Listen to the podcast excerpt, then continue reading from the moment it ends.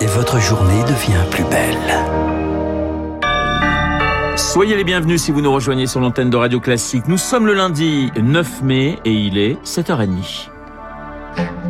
La matinale de Radio Classique avec Renaud Blanc. Et le journal avec Charles Bonner. Bonjour Charles. Bonjour Renaud, bonjour à tous. À la une ce matin, deux jours après son investiture, eh bien Emmanuel Macron est en déplacement à Strasbourg. Pour la journée de l'Europe, référence au 9 mai 1950, la déclaration de Robert Schuman, l'occasion pour Emmanuel Macron, toujours à la tête du Conseil de l'Union européenne, de se rendre au Parlement, réuni pour clôturer la conférence sur l'avenir de l'Europe. Deux semaines après sa réélection, Emmanuel Macron veut donc marquer une première étape marquante de son deuxième quinquennat, Julie Droin. C'est la première fois qu'Emmanuel Macron va s'exprimer devant les parlementaires européens depuis le début de l'agression russe en Ukraine. Le président français veut donc rappeler le rôle de l'Europe, garante du pluralisme et de la démocratie, rempart face à un régime révisionniste qui verse le sang sur la terre ukrainienne, explique l'Élysée. L'occasion aussi de montrer l'importance d'une Europe de la défense, chère à Emmanuel Macron, mais qui peine à s'imposer face à une OTAN prompte à réagir contre la Russie. Le chef de l'État évoquera aussi la nécessité de consolider la charte européenne des droits fondamentaux ou encore d'élargir les compétences de l'Europe en matière de santé. Autant de sujets qui seront ensuite discutés à Berlin dans la soirée. Comme ses prédécesseurs, le chef de l'État souhaite réaffirmer la puissance et l'unité du couple franco-allemand face aux questions de défense et d'énergie. Mais en cette période tourmentée, la relation avec Olaf Scholz n'est pas aussi fluide qu'espéré, reconnaît Paris à demi-mot. Julie Droin, le 9 mai, journée de l'Europe et journée de, de victoire en Russie, commémoration de la capitulation allemande en 19 1945 et traditionnel défilé militaire sur la place rouge. Dans son discours, Vladimir Poutine devrait notamment faire un point sur son opération spéciale en Ukraine et mettre en avant des victoires. Mais lesquelles? La Russie ne contrôle pas de ville majeure sauf Kherson dans le sud, vous l'entendrez dans le journal de 8 heures de Léa Boutin-Rivière. Mais à Mariupol, l'usine Azovstal est toujours sous contrôle de soldats ukrainiens. Tous les civils sont évacués selon la coordinatrice des Nations Unies. Le régiment Azov affirme qu'il ne capitulera pas. Mais pour Emmanuel Dupuis, le président de l'Institut Prospective et Sécurité en Europe, l'armée russe ne lancera pas d'offensive majeure contre Azovstal. L'idée d'un massacre, à mon avis, n'est pas vraiment recherchée. Le président Vladimir Poutine ainsi que les forces russes qui assiègent l'usine Azovstal ont besoin d'une seule chose, que les dernières forces ukrainiennes se rendent avec un drapeau blanc. Les forces russes vont sans doute profiter des jours après le 9 mai pour, évidemment, régler le sort de ce foyer de résistance, d'autant plus qu'il n'y a plus de civils. Donc ils se sentiront légitimes à considérer que toutes les personnes qui sont encore dans l'usine sont désormais des combattants. Propos recueilli par Anne Mignard, des civils évacués, d'autres pris pour cible. Le bilan est de 60 morts selon le président ukrainien dans le bombardement d'une école dans l'Est, à Bilogorivka, c'est à côté de Severodonetsk, dans la région de Lugansk. De quoi renforcer les accusations de crimes de guerre portées encore hier par le premier ministre canadien Justin Trudeau en visite à Kiev et dans la banlieue. Dans le même temps, le Royaume-Uni renforce ses sanctions avec des hausses de tarifs douaniers, des interdictions d'exportation vers la Russie euh, sur la question du pétrole. Le G7 se dit prêt à un embargo progressif.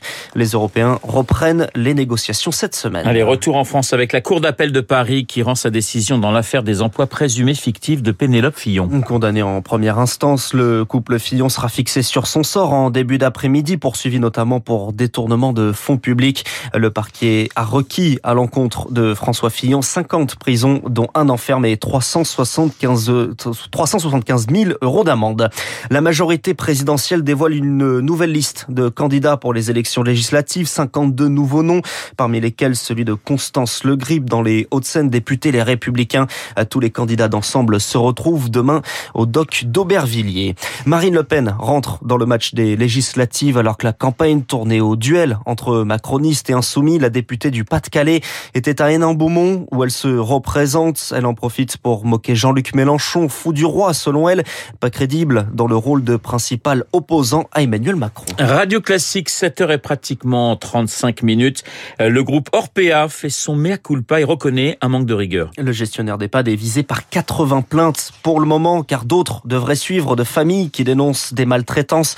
En réaction, le nouveau PDG Philippe Charrier promet dans le journal du dimanche un changement radical. Il veut lancer des états généraux avec des propositions à la rentrée, mais avant ça, dès vendredi, une opération porte ouverte dans les EHPAD.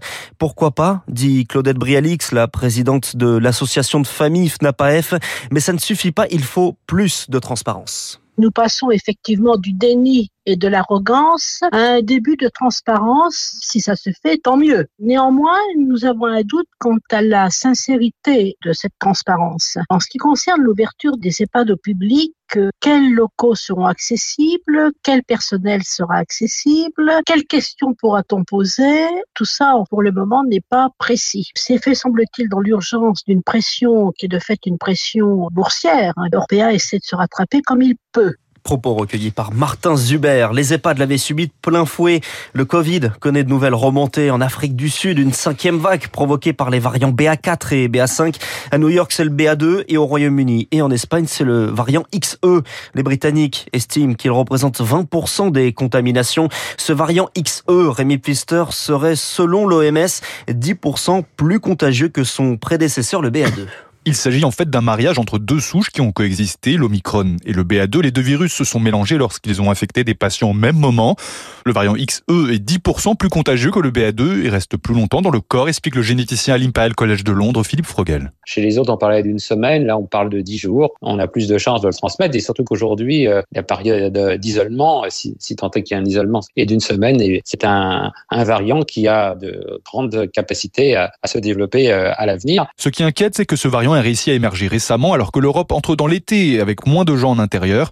Pour Philippe Frogel, sa contagiosité va lui permettre de supplanter Omicron et BA2 dans les prochains mois. Pendant un moment, il y en a deux ou trois qui coexistent et puis euh, il y en a un finalement qui prend euh, 100% des parts de marché. Quel va être le taux d'anticorps euh, de la population française dans les prochains mois? On sait que euh, ça baisse vite. Euh, il faudra penser véritablement à la quatrième vaccination chez les gens âgés ou chez les gens immunodéprimés parce que ça risque de revenir pendant l'été. Pour les patients qui ne sont pas fragiles, pour le moment, les symptômes semblent les mêmes qu'avec Omicron, mais cette recombinaison inédite de deux variants pose question.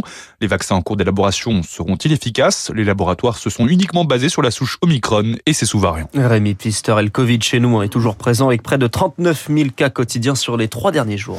Le Covid qui a beaucoup impacté le tourisme, mais c'est de l'histoire ancienne. En tout cas, on a envie d'y croire. À Pâques, on a retrouvé les niveaux de 2019. Les Français privilégient toujours la France et les touristes étrangers reviennent.